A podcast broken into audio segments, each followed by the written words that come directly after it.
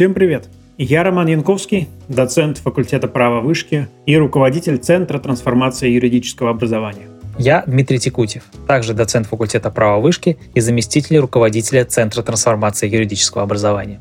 Наш подкаст про то, как учиться праву, как поступить в хороший вуз, как эффективно сдать сессию, как устроиться на работу и в конечном счете, как стать успешным юристом. Чтобы стать хорошим юристом, недостаточно просто посещать все пары в университете. Мы расскажем, как построить свое обучение так, чтобы усвоить все нужные знания и навыки, как искать, изучать и запоминать всю необходимую информацию о праве.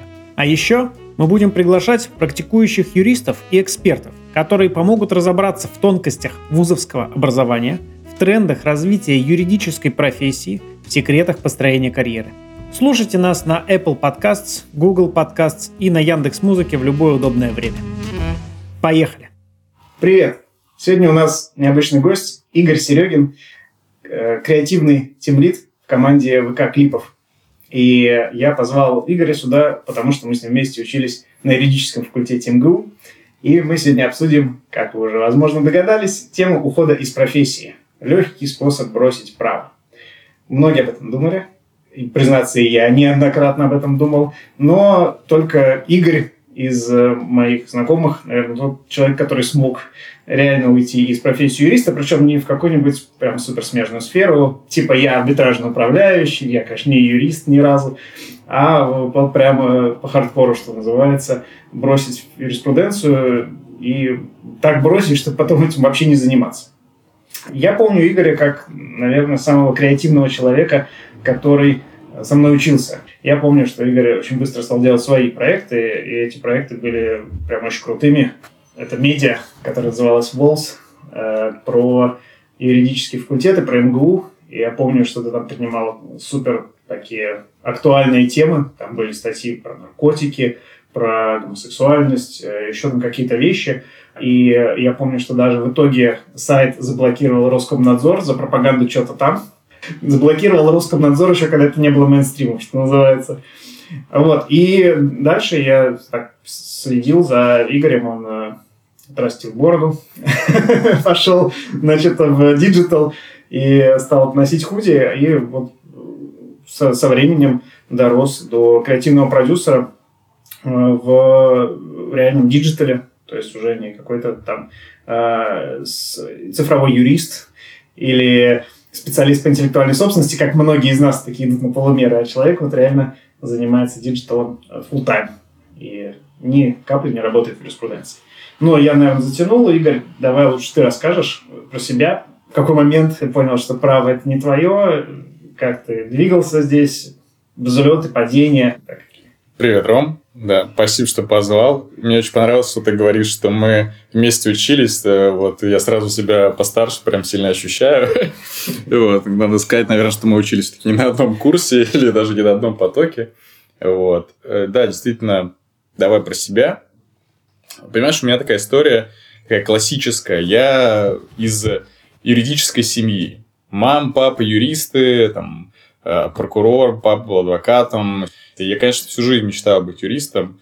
Смотрел в свое время форс-мажоров, мечтал о высоком уровне жизни. Я хотел быть адвокатом по международному частному праву, юристом по международному частному праву. Но знаешь, какой момент все, все поменялось очень быстро. Когда попадаешь на первый курс там, крутых универов типа МГУ, Вышка, РАНХИКС, МГУА, но когда ты приходишь на первый курс, и у тебя там куча олимпиадников, куча ребят, которые, ну, супер скилловые, и ты со своими амбициями после форс-мажоров, ты такой, блин, мне тут как минимум, чтобы их догнать, нужно x2 работать. Потому что, ну, не хочется же быть осталым, мы же все люди, которые поступают в юридический факультет, ну, не все, подавляющая часть тщеславные, э, хотим э, больших денег, э, какой-то славы и признания. Но я пришел, офигел, вот, и, конечно, все сломалось еще, когда я в КВН начал играть. Mm, ты играл в КВН? Да. За команду юрфака? Да, команда КВН юрфак. У нас была классическая команда, полностью состоящая из юристов. Ну, кстати, большая часть сейчас ребят из нашей команды работает все-таки юристами. Это там на поколение постарше ребята, они там напополам. Кто-то юрист, кто-то не юрист. И все, и как бы в КВН начинаешь тратить много времени, и у тебя времени на то, чтобы готовиться к ЕГПЗС или УГП, не очень остается. Но это ладно, у тебя появляются всякие э, психологические загоны, а юрист ли я, или я все-таки какой-то креативный человек. И, ну, благо у меня, знаешь, как получилось, что в юриспруденции есть все-таки предпринимательское право, классное направление, классная отрасль права, где есть все-таки правовое регулирование рекламы, и я как бы с этого начал свое погружение в целом в мир рекламы, потому что я сначала начал писать курсовые у Сергея Анатольевича Прощука, и как-то очень много. Кстати, с ним вот прям можно отдать ему уважение – как он меня терпел, потому что из всех его студентов я был самый отвратительный в этом плане. А Прощук, по-моему, был самый жесткий у нас на кафедре в плане курсовых, там, он, я помню, запятые там все расставлял в черновиках. Да, знаешь, он мне однажды даже сказал фразу, которая до сих пор один из слоганов моей жизни. Игорь, пишете вы хорошо, но ваша дезорганизованность меня убивает. Это вот прям про меня, да, потому что я, конечно, там приходил к нему уже сильно поздно, не писал вот эти подробно сначала план, потом по главам приносишь. Не, я в конце приходил, дай бог, и он такой, и что вы ко мне пришли? Серьезно? Но он давал классную базу, ну, что, советовал книг и литературу классную. Вот. Из такого с публичной части да, права, да, с публичного регулирования рекламы началось. И, конечно, когда ты изучаешь что-то по праву, по правовому регулированию рекламы, ты попутно изучаешь отраслевые штуки, начинаешь изучать, как вообще индустрия э, устроена. Я, наверное, два года вот так вот, знаешь, колебался, колебался, искал себя в SMM, еще где-то, и уже, знаешь, в конце второго курса вот такой был переломный момент после практики в юр-отделе рекламного агентства «Нектарин». Я там месяц как раз, как и все, у меня была практика. И я такой что-то сидел там, ну, то есть там почти не было ничего по правовому регулированию, то есть там мне там один-два кейса давали. Э, можно ли использовать машину ДПС в рекламе, например. Спойлер, нет. Все-таки нельзя использовать госорганы в рекламе. И там было, вот, ты знаешь, очень простой гражданско-правовые обороты, то есть типовые договоры, полная скука. Я такой, господи, это вот не этот славный мир юриспруденции, которым я хотел э, достичь, которым ну, это не форс-мажоры. Вообще не форс-мажоры, да. Ну, а вот эти ильфы и прочие, я понимал, что ну, с моей базы у меня там тройка по гражданскому праву, гражданский процесс я там, дай бог, три семинара посетил. Come on. И все, знаешь, был переломный момент. Я на втором курсе, летом, я помню, говорю, думаю, все, фиг с ним с рекламой. Реклама слишком э, как-то узко. Я буду заниматься интеллектуалкой. Угу. И я, короче, решил наверстывать упущенное. Я читал книжки по гражданскому праву летом. Мы даже с друзьями записались. Я вообще офигел тогда от себя. На МГУА был модель суда, суда по интеллектуальным правам. И мы такие, все, мы участвуем. Но потом, знаешь, внезапно выясняется, что нашу команду снимают и берут команду с курса постарше нашего факультета. Это была, видимо, та развилка, на которой все-таки юриспруденция для тебя потеряла смысл уже. Да, знаешь, как бы судьба такая говорит, не-не-не, тебе туда не надо, видишь, пусть ребят постарше, они поопытнее, по материи. А второе, просто совершенно случайно на шару там откликнулся на стажировку в BBDO, в отдел корпоративного пиара. И мне такие, Игорь, мы тебя берем. И знаешь, и еще один поворотный момент, это я на втором курсе я не поступил на военную кафедру. Mm. Вот, и благодаря этому у меня был свободный день. Вот, я благодаря этому стажировался. Ну и все, с тех пор вообще началась моя дорога вне юриспруденции, уже третий-четвертый курс, я уже просто реально пытался окончить юрфак какими-то путями. Ну, кстати, удивительно образом, что третий курс был самый у меня успешный в плане оценок при этом, когда я работал. Mm-hmm. Какая-то продуктивность была. А как родители к этому отнеслись? То есть они не были против, что ты так сворачиваешь на скользкую дорожку всей этой рекламы? Ты не поверишь, перед поступлением на юрфак меня отец решительно отговаривал идти в юриспруденцию, хотя всю жизнь хотел быть. Он говорит, ты уверен, что тебе это надо? Ты вроде какой-то там, любишь творчество, еще что-то. Отговаривал меня. И потом, конечно, он такой, ну здорово. Мама всегда была рада, потому что она сама потом ушла именно из юриспруденции, она пошла там в управление, в, там, в директорат. И поэтому они такие, окей. Ну, единственное, что говорили все, как, наверное, любое поколение постарше, ну, окончить-то надо, конечно. Mm-hmm. Потому что без диплома-то куда? Без диплома куда возьмут? Конечно. Поэтому главное, что получилось. Особенно, когда очень быстро начало получаться, то они такие, ну, здорово, что мы очень рады себе, что у тебя получается, что у тебя есть к этому талант, стремление. Вообще отлично отнеслись. Как думаешь, кстати, если бы сразу после вот той стажировки в Нектарине, если бы сразу бросил юрфак, то э, это помогло бы? То есть ты бы сейчас уже был бы, э, не знаю, не креативным тимлидом, а каким-нибудь директором BBDO по, по диджиталу?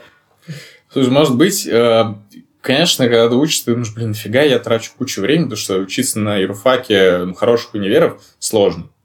Сложно, потому что домашки много, тем сложные все равно.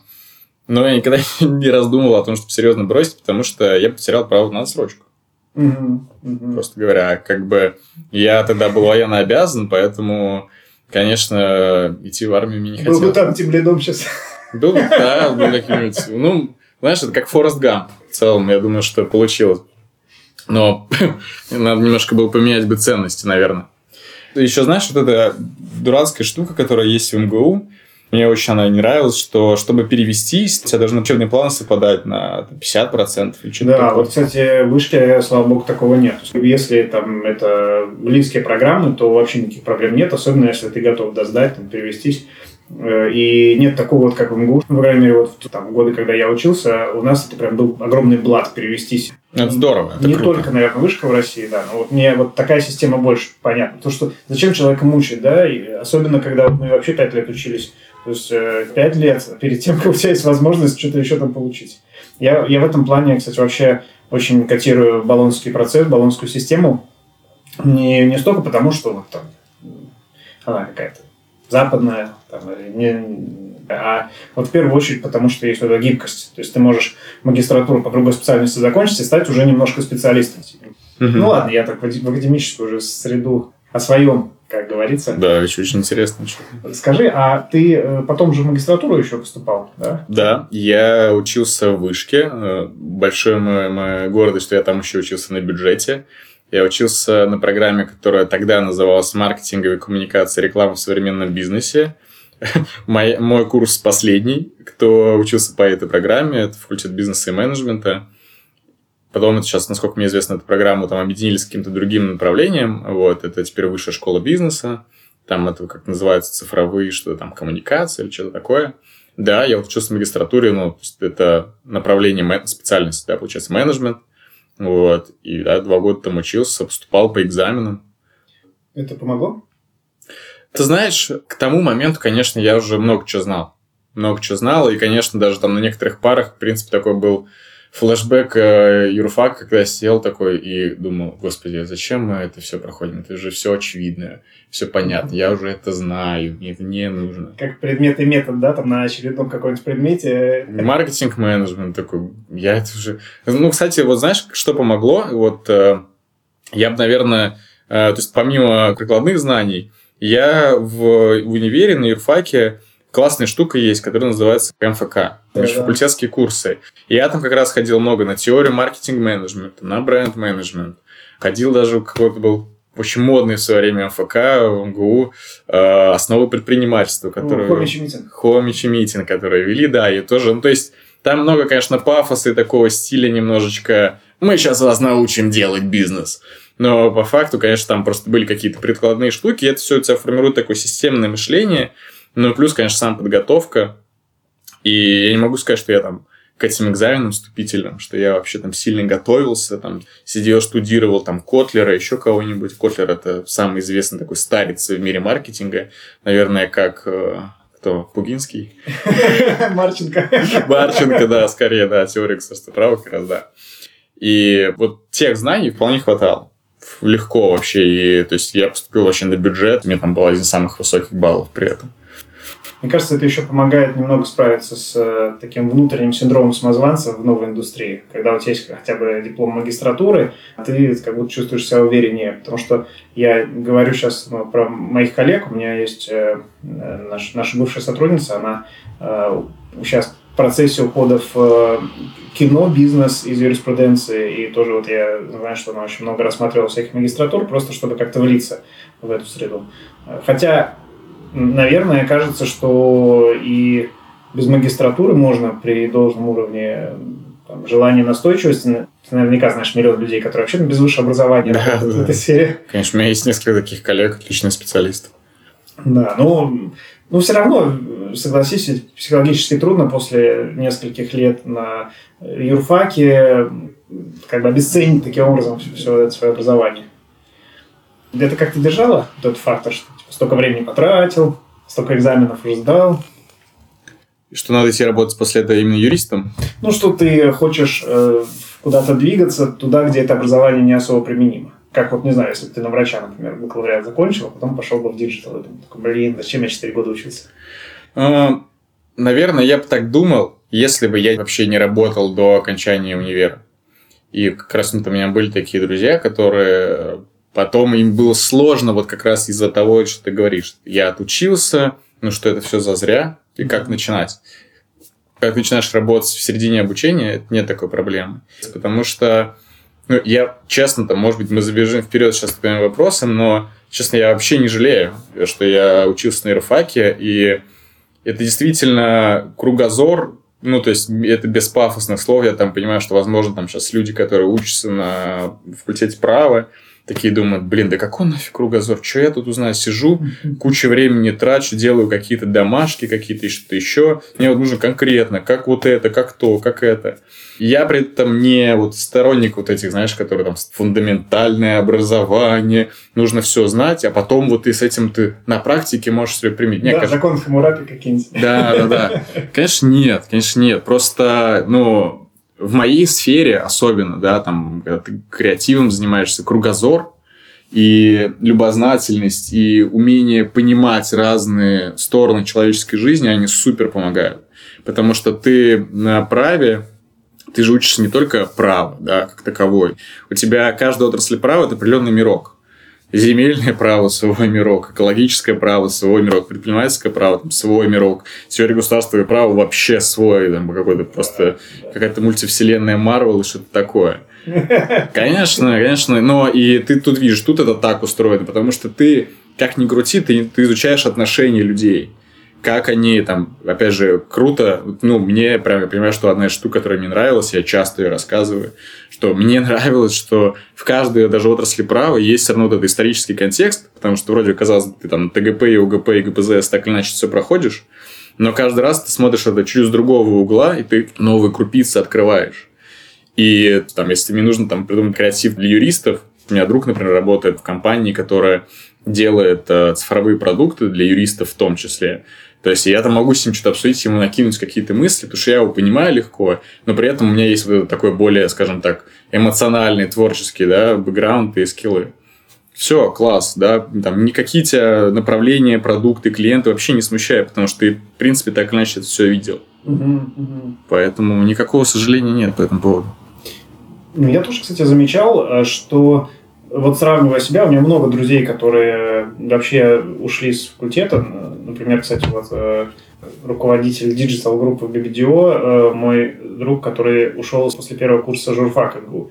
И э, я с многими общался и чувствовал вот эту вот разницу. Не скажу, что там это плохое что-то или хорошее, просто есть вот этот вот когда тебе весь первый год вбивают в экономику, социологию, историю того, историю всего, философию ты учишься, ты все-таки приходишь к тому, что право, оно не в воздухе висит. Куча каких-то фундаментов. Есть вот какие-то экономические отношения, там, если мы говорим про бизнес, например, да, а, есть отношения человеческие, тут там теория игр где-то курит в сторонке, э, психология, там много-много чего еще, и оно друг на друга накладывается, и ты, соответственно, можешь одну и ту же проблему видеть по-разному. Туда все.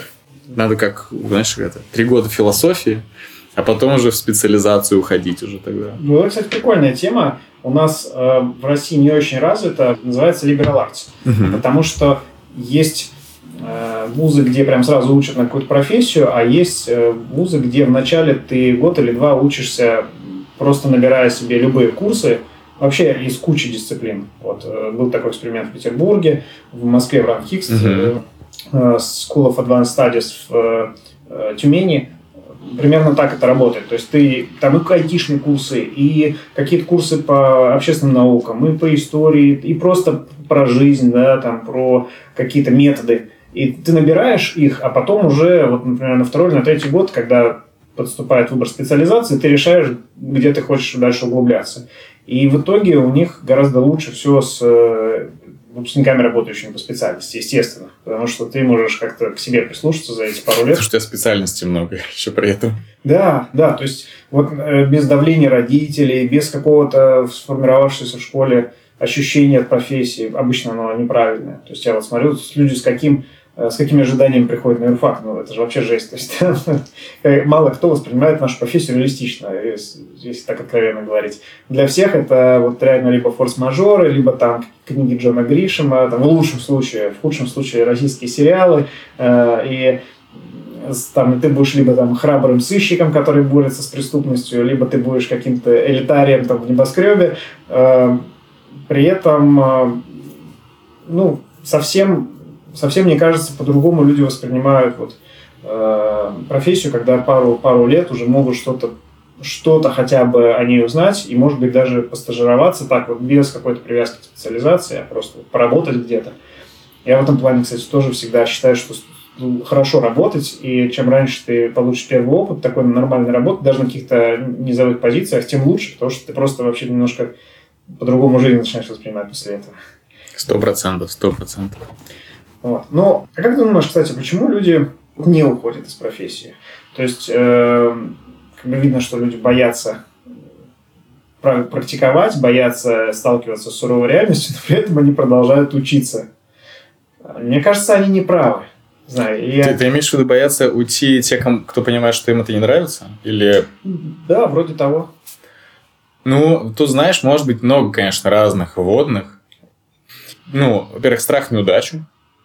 Второе, все-таки бросать какую-то, какое-то ремесло гораздо проще, когда у тебя, когда у тебя работает эффект низкой базы. Mm-hmm. Да, когда ты еще вроде бы ну, не так много чего добился, не так много на самом деле еще знаешь. И вот, и поэтому тебе просто переключиться, да, тебе кажется, что любое ремесло, то есть ты в него въехал, и там неважно, да, как у тебя, у тебя получается, не знаю, просто там, не знаю, придумать слоган один какой-то, все, там, я про креатив условно. Здорово, ты молодец. Вот. И ты радуешься мелочам. Но когда, допустим, уже давно в этом ремесле, когда у тебя тут уже начинаешь думать, ага, квартира, там, не знаю, машина, семья, дети, хочется вкусно кушать, хочется куда-то путешествовать, ну, конечно, тебе не хочется даунгрейдиться, прям прыжок веры даунгрейднуться куда-то, вот, и решиться на это. Потому что, как правило, ну, ну любая смена деятельности в любой сфере, не только в юриспруденции – это всегда больно. То есть всегда, знаешь, ты можешь найти на любом каком-нибудь портале про жизнь, про психологию, чем-нибудь такого, про карьеру вопросы. А как вот мне перевестись в IT, да, куда-нибудь в продукт оунеры в продукт менеджеры так, чтобы вот получилось, как понять, что это мое, и при этом не сильно там терять в деньгах или чем-то таком. Да, там, когда смотришь на эти все вопросы и на объявления, которые ты эксплуатируешь, типа, ворвись в тестировщики, получая до 200 тысяч там, на секунду, и, и думаешь, да, конечно, у людей волшебный мир какой-то в голове, то есть я не считаю, что ты можешь просто перейти в другую профессию, которая тебе больше нравится, и просто потому что скажешь, привет, я так давно хотел работать, там, не знаю, архитектором, все скажут, отлично, welcome, вот все самые лучшие места, мы тут учились, там, типа, зачем? Надо было просто понять, что это твое. Конечно, мы тебя ждали. Э, офер тебя ждет на 100-500 миллионов. Ну, и еще, знаешь, вот это про... Ты сейчас сказал фразу, она меня прям очень триггернула. Э, я хотел стать архитектором. Есть эта штука, которая свойственна людям, как раз у которых есть какие-то интересы, и когда они чем-то не удовлетворены. Есть большая разница между хотеть стать кем-то и делать что-то. То есть, э, можно хотеть стать режиссером, но не хотеть делать кино ну, я хочу стать режиссером, режиссером прикольный, и режиссером быть прикольный, да, и человек часто подменяет эти понятия, он видит, что вот режиссеры прикольные, да, и тут дело не вопрос а, умения, да, там, когда человек приходит в профессию, он может ничего не иметь, нормально, но он он просто хочет быть режиссером. Он хочет, чтобы его называли режиссером, чтобы писал себе там в LinkedIn и во всех соцсетях, где угодно, что он режиссер. Вот, а не делать кино. Потому что вот тут, наверное, конечно, какую-то философию ну, мне кажется, если ты искренне что ты хочешь делать, ты начнешь это делать. У меня есть тоже как бы примеры друзей, которые ушли из профессии. Один друг, он сейчас работает головой отдела A&R, это поиск артистов, скаутинг музыкальных артистов. И он просто вот нашел какого-то там э, начинающего музыканта, э, там как-то с ним познакомился, и они пытались его продвигать, там его треки, релизы, и потом пытались подписать его на музыкальный лейбл Major. И, и этого артиста не подписали. Но в, на стороне этого лейбла люди, когда увидели, что человек талантливый, вот именно этот менеджер, мой друг, что он талантливый, как он ведет коммуникацию, как он пробивает артиста, они такие, блин, что круто. У нас, кстати, есть тут э, такая школа для начинающих специалистов, там, бесплатная, ты можешь в нее поступить, а там, если все круто, там, через там, месяц ты можешь к нам устроиться. Так и получилось. Да, и вот он дальше, как бы тоже начиная с какой-то там низовой позиции, сейчас там глава отдела Эндара, очень крупного лейбла. Поэтому это вопрос желания. Вот я к чему. Ты очень хочешь, то есть неважно, все, ты делаешь свои проекты. Погнал, все сделай. Если ты очень хочешь этим на самом деле заниматься. Вот я тебя здесь абсолютно поддерживаю. В, в работе это часто так, так устроено, что ты начинаешь делать то, что ты делаешь, а потом тебя называют так, как ты, может быть, хотел бы, чтобы тебя называли, а не наоборот. И там, чтобы стать партнером его фирмы, не нужно там, вести жизнь партнера его фирмы и смотреть, там, что делает партнер, и повторять за ним, очевидно. То есть тебе нужно просто любить продавать его услуги, скажем. И по, по многим профессиям вот это так и оказалось. То есть, чтобы стать хорошим преподавателем, бессмысленно собирать вот эти ачивки, знаете, там, кандидат, доктор, там, съездил на какую-то конференцию, выступил с докладом, выложил фотки – ну, то есть это никак не приближает тебя к преподаванию-то, по сути. И нужно просто любить это дело, хорошо вести. И мы знаем очень многих преподавателей, там, типа Александра Гельницкого, которые э, широко известны в узких кругах, именно как великолепные преподаватели. И они не, не особо стремятся, ну, как мне кажется, за такими формальными вещами. И они вот видно, что они идут э, от, от сущности вещей, да, а не от формы. И это всегда срабатывает на самом деле. Э, и то же самое с, другими, с переходом в другие профессии. То есть, если человек думает, я хочу быть айтишником, почему я не стал айтишником, почему я пошел на РФАК? Но если ты хочешь быть айтишником, кто тебе мешает им быть? Э, сейчас же столько возможностей, во-первых, для того, чтобы учиться самому. А IT – это профессия, в которой только так и работает. То есть Факт. это там не юрфак, где тебе лекции будут читать э, или там учебник зачитывать, а потом спрашивать что-то условие. Там, там все нужно самому понимать, разбираться и сколько возможностей для совмещения. Да? То есть э, я вижу очень много резюме по работе и постоянно вижу резюме там, все более молодого поколения, и я э, вообще удивляюсь, конечно, как выглядит рабочий опыт. То есть в наше время опыт работы у человека, который устраивался после университета, выглядел так. Там, два месяца постажировался на третьем курсе здесь, там три месяца постажировался здесь, потом перед дипломом работал здесь. Всегда full time. У них наоборот, типа шесть мест работы, каждом там видно, что человек работал час в неделю. Но их очень много. И вот я работал на этом проекте, на том проекте, на этом, на всем. Э, у меня была коллега, которая просила меня посмотреть ее резюме перед отправкой работодателю. Вот мое резюме, например, оно занимает две страницы. Ее резюме занимало страниц пять. И ей на тот момент было лет 19. я говорю, Полин, давай что-нибудь уберем отсюда. Ну, ну, это просто размывает внимание к э, тем вещам, которые реально релевантны работодателю. Потому что просто очень много каких-то сайт-проектов, каких-то хобби, таких полузанятостей, но я к тому, что это здорово, что сейчас есть такая возможность. То есть, если ты хочешь уходить в кино, кто тебе мешает э, с, потихонечку, потихонечку где-то знакомиться с теми же самыми молодыми режиссерами, с киношниками, со, с студентами, с выпускниками, которые делают свои фильмы, помогать им в чем-то. И если ты хочешь уходить в IT, что тебе мешает э, по ночам учить питон там, или по выходным? Ты уже несколько раз упомянул, что у тебя есть знакомые, которые преуспели вне юридической сферы, хотя тоже начинали как юристы. Я так понял, их довольно много. Э, как ты считаешь, вот это окружение, оно сформировалось так, потому что ты сам хотел уйти из профессии? Или просто много юристов уходит из профессии, у каждого юриста куча таких знакомых? Подожди, нет, у тебя много прям знакомых таких, прям много? Мне прям реально много. И я вот не могу понять, это потому что мы с тобой оба типа такие немножко не, не юристы в душе, или просто потому что реально все из этой профессии уходят. Мы видели какую-то статистику, и получилось там, не знаю, 30% с чем-то, вот кто не работает по специальности после вуза. Но это вот только сразу после вуза. А у меня многие ушли через какое-то время. Ну, например, девушки там ближе к 30 годам заводят семью, рожают детей, и потом такие, а что мне выходить э, из декрета в юриспруденцию? Я все равно уж там потерял несколько лет карьеры. Зато там вот э, одна знакомая детский сад, например, открыла какой-то необычный. То есть э, в, в таком плане у кого-то свой бизнес, там еще что-то. И э, люди, ну, поднимают голову и видят, что за пределами профессии это большой мир, и юриспруденция, в принципе, не предел мечтаний, скажем так, и во многих смыслах. Ну, у меня, мне кажется, что-то что среднее и то, и то, потому что, опять же, напомню, все-таки я выпускник юрфака, и, конечно, там, студенческие годы, основной пул друзей, он оттуда. Конечно, у меня поэтому просто много друзей-юристов, в принципе, и так просто получается, да, что какая-то такая, ну, движовая какая-то тусовка, которая у нас сложилась, она как бы, ну, если вот прям близкий круг друзей, там примерно пополам не юристы, пополам юристы. А дальше, когда ты там где-то работаешь, э, ну, так просто притягивается, да, что ты просто, когда ты узнаешь, что кто-то юрист, то есть у меня там сейчас, например, даже на текущем, в текущем месте работы двое коллег юристы. Один не окончил юрфак, вто- вторая выпускница вышки, кстати.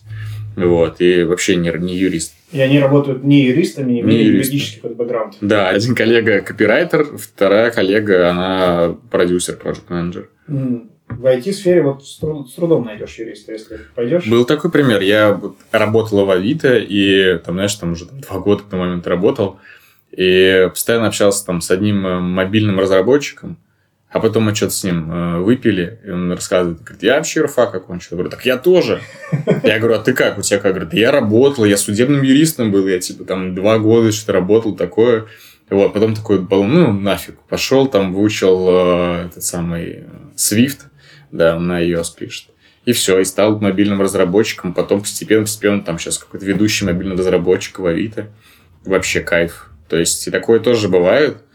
Поэтому, ну, просто ты, конечно, притягиваешь. То есть, понятно, что у тебя есть какая-то база, а дальше ты просто, ну, когда ты слышишь э, слово юрист у кого-то, ну, меня, честно, то есть, я не, реально не хейчу и юриспруденцию, и то, что я учился, как я тебе уже ранее сказал.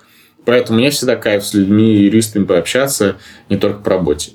А Вот скажи, тебе помогает юриспруденция в каких-то практических вещах? То есть бывает, ну, какие-то знания еще, наверное, есть достаточно. Я не буду сейчас спрашивать, что ты помнишь из э, юрфака там десятилетней давности, но наверняка же что-то вот было, что потом на работе пригодилось. Э, Я бы сказал, как расширил твой вопрос, на как мы не только в работе, но и в жизни.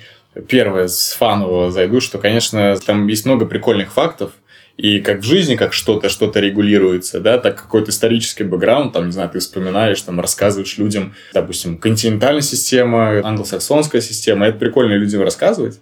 Вот, это просто прикольные фан-факты, которые в компании всегда уместны, если ты не душнишь и не уходишь в детали. Второе, я, у меня был период, когда я до того, как я стал креатором, я работал аккаунт-менеджером в рекламном агентстве. То есть аккаунт-менеджер – это человек, который общается с клиентом и с э, исполнителями внутри твоего агентства. Креативщики, стратегии. И, конечно, у меня было много работы по документам. Вот. Какие-то моменты мне приходилось там документы изначально составлять самому. Это первое. Второе, там ты какие-то правки там от твоих юристов, от юристов клиента. Ты должен, как настоящий менеджер, не просто форвардить их, должен их обработать и понять. Я учился на юрфаке в тот момент, и я такой, блин, слушайте, это бред. Это вообще не так устроено. Хотя, ну, я не самый прилежный был бы студент на юрфаке. Но все равно, как бы, я не глупый человек и какие-то вещи впитывал. Вот. И мое, конечно, любимое, э, ну, когда я стал меньше работать, конечно, э, менеджером, меньше сталкивался с э, вот, практической частью, но иногда, знаешь, ко мне приходят коллеги, вот вместе один коллега, продюсер, который такой, Игорян, ты же у нас юрист, слушай, короче, посмотри документик. Я говорю, друг мой дорогой Кирилл, я все понимаю, но я, я некомпетентен все равно. Меня, конечно, есть диплом э, бакалавра юриспруденции. Но давай, давай дадим настоящим юристам, а не вот этому меня, типа юрист. Вот. И, конечно, помогает в работе находить общий язык с юристами. А Вот на предыдущем месте работы в Авито мы делали очень большой проект э, там, по док- документальный фильм. И там было много архивных материалов, какие-то старые ролики. Естественно, вопрос про права он всегда возникает. И ну, сначала мы ввели коммуникацию с этим юристом там, в переписке, и так, знаешь, он, как часто бывает в больших э, компаниях, он такой, ну, какой-то, понятно, менеджер пришел, что-то меня спрашивает, буду отвечать ему вечность. Вот. Потом говорю, Илюх, давай встретимся, поговорим, что как бы делать такие много разных вопросов. Мы встретились, и, знаешь, там первый вопрос, я говорю, а ты, кстати, где учился? Он говорит, я в МГИМО учился. Я говорю, о, я в МГУ. Он такой, о, кайф, МГУ круто, вообще супер. Сразу пошло общение по-другому. И когда я ему говорю, там, спрашиваю его, допустим, можно ли нам использовать вот эти ролики? Он говорит, знаешь, честно, нельзя.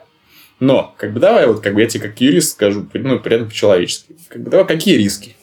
Какие риски, да? Вот, типа, вот ты твои риски принимаешь эти риски или не принимаешь? И все. И вот это юридическое мышление, к слову, да, когда тебе там люди приходят за каким-то советом, да, хоть ты не юрист, ты всегда говоришь, слушайте, по закону, может быть, и нельзя.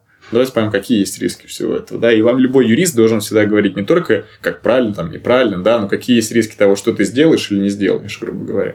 Мы сейчас делаем большое исследование по э, правовой грамотности, и это все близко к теме правосознания, правовой культуры, тех самых душных тем в курсе теории государства и права, mm-hmm. которые там где-то в конце я до них никогда не доходил на всех экзаменах по ТГП, которые я в жизни сдавал. Но вот сейчас это на удивление пригодилось, и мы прям погрузились в эту тему с коллегами. А, и кажется, что юридическое мышление, вот когда ты знаешь, как решить какую-то ситуацию с точки зрения закона, это такой базовый уровень. Когда ты знаешь, там, например, что по закону о защите прав потребителей ты можешь какую-то вещь вернуть, например, в магазин в течение двух недель.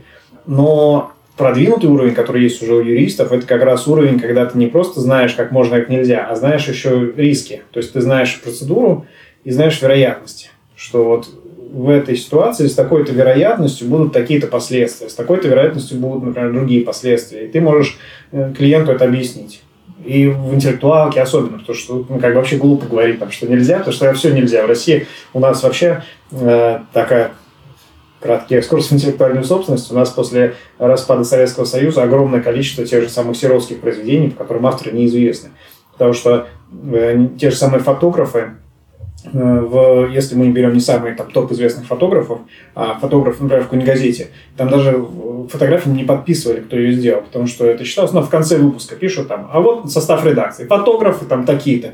И там нет информации, кто что сфотографировал. Соответственно, ты, в принципе, не можешь атрибутировать фотографию, сказать, кто автор. И, естественно, и газет тех давно нет, и архивы они не хранят нигде. И в этом плане очень многие произведения там просто не, непонятно, сколько они защищаются, и можно ли тут какие-то требования предъявить, нельзя. И в этом плане, если мы будем вот так отвлеченно от рисков рассуждать, что типа, ну, вообще-то 70 лет с момента смерти автора, мы не можем ничего с этим произведением делать. Ну, в таком случае все там, фильмы, книги и так далее, сделанные после 40-х годов, сразу выпадают. Э, все фотографии, все тексты в газетах. Ну, то есть да, это, это как раз, мне кажется, и есть юридическое мышление такого здорового человека, когда ты не просто говоришь, как можно, как нельзя, а ты именно знаешь практику. Мой любимый, знаешь, пример э, про вот эти понимания рисков. Даже некоторые там меня коллеги Э, спрашивают, а вот, слушайте, если мы там, допустим, используем какой-то там материал, там, фото, видео, все, мы же нас накажут. Тут ты говоришь, слушайте, чуваки, это же гражданское правовые отношения. Ну, то есть, если они не узнают, они к вам не придут. И даже если они узнают, они могут к вам и не прийти. Может, им неохота это будет. Ну, то есть, ну, типа, вот, и вот это все. То есть, а, понимаешь, у людей иногда бывает, что закон реально воспринимается в уголовно-правовом поле, да, что все, все наказуемо. Слушай, все... ну, там тоже есть риски, знаешь, типа, если они не найдут тело, ну, не будем в эту сторону копать. Да, да, да. Ну, ладно, давай подводить уже слушателей к концу. И я обычно задаю вопросы из серии Блиц. Угу. Скажи, в каких вот топ-3 сферах э, после юриспруденции наиболее комфортно? Куда из юриспруденции проще всего свинтить? Ну, ну какой-нибудь типа проектный документооборот, типа такого, потому что это же не юридическая все-таки профессия. Аккаунт-менеджмент как раз. Ну, аккаунт-менеджер это э, чуть-чуть другое. Да, короче, проектный менеджер, давай так назовем, потому что часто я работаю с документами, коммуникация с клиентами и так далее, подрядчиками, поэтому да. Второе, как ни крути, я довольно часто замечаю, что люди с юридическим образованием идут в какие-то креативные индустрии. Как ни крути. Ну, то есть, это подавленное вот это чувство и желание творить. Люди переходят там в дизайнеры, в креаторы также, да, то есть копирайтеры в креативной индустрии, потому что низкий порог входа изначально. То есть, тебя нету, как, не знаю, в суде или в некоторых крупных юридических фирмах. Условно, в каком-нибудь сложном. Uh, да, да, или в IT, да, потому что, опять же, все равно там Типа, тебе надо что-то уметь. Ну, а тут как бы ты придумать э, слоган, да, изначально, если ты там не берешь материю, сильное понимание и рынка и так далее, туда. А, третье. Хм, хороший вопрос. Какие вообще есть индустрии? Знаешь, мне кажется, что многие уходят в предпринимательство. либо начиная какой-то свой юридический бизнес и постепенно становясь чем-то вроде управляющего этим бизнесом, а не линейного юриста, э, уходя от юридических задач, либо кто-то открывает бизнес, когда видит, что вот он заинтересовался какой-то темой. Вообще мы юристы очень умеем закапываться в какие-то отдельные вопросы, mm-hmm. прям вот по уши. И закопался и видишь, что это может приносить деньги. То есть у меня тоже такое много раз было, когда ты видишь, что в принципе вот из какого-то маленького момента можно сделать нормальный такой бизнес. Либо консалтинг какой-то там не юридический, э, либо вот я знаю даже знакомых, которые э, делают продающий бизнес, то есть у них, там, не знаю, человек открывает онлайн-магазин, и он знает какие-то отдельные узкие сегменты рынка и начинает заниматься поставками, как-то залезает это во все. Э, опять же, очень много клиентов, которым нужна ведь не только юридические услуги. Приходят люди в фирму э, за юридическими услугами, ты с ними знакомишься, начинаешь общаться и видишь, что есть еще какие-то незакрытые mm-hmm. ниши, ну и туда тоже можно двинуться. У меня есть знакомая, которая занимается нетрадиционной медициной, тоже очень хорошо пошло, потому что в тех э, клиентских кругах, в которых она крутилась, был прям спрос на это. В какой-то момент она такая, хм, а чем мне тут, спрашивает, списать им договоры? Если я могу. И э, отлично, и своя клиника, и все остальное. Прикольно. То есть в этом плане, мне кажется, бизнес я бы назвал. Да, отличный пример. И знаешь, еще близкий к бизнесу блогерство, так или иначе. Какое-то, не хочется говорить инфо-цыганство, но какие-то образовательные продукты. Один знакомый, как раз он онлайн-курсы по рекламе в соцсетях продает, а моя другая знакомая, она стала блогером, и она рассказывает про детские мультики. То есть он долго искал свою там нишу, потом у него выстрелил блог про детские мультики, у него там аудитория вообще бешеная. Мне кажется, это после вот выпуска Екатерины Шурман про смешарики, все сразу подумали. А мне кажется, она раньше начала, даже до того, как это стало мейнстримом. Я, ну, я даже сам иногда почитываю, что, что греха таить. Давай какие-нибудь выводы дадим э, или какие-то рекомендации. Например, можно ли уйти из юриспруденции и стать в этом деле успешным, я буду считать себя успешным. Да, легко, конечно. А что для этого нужно? Прежде всего, недюжее желание, искреннее стремление заниматься тем делом, которое вам интересно. Когда это можно сделать? Ну, чем раньше, тем лучше, чтобы просто пока вы не потеряли к этому интерес и пока рутина и материальный мир вас не задавил, но это не значит, что если там, допустим, вдруг нас слушают люди, которые 20 лет в юриспруденции, которые думают, может быть, мне пойти и стать э, футбольным скаутом, тоже это возможно, просто, просто у вас должна быть денежная подушка какая-то. Да, и чуть-чуть э, больше терпения, наверное, потому что переучиваться всегда сложнее, чем учиться с нуля. Да. Спасибо тебе, Игорь, что пришел. Кайф, Ром, спасибо, что позвал. По-моему, прикольно поболтали.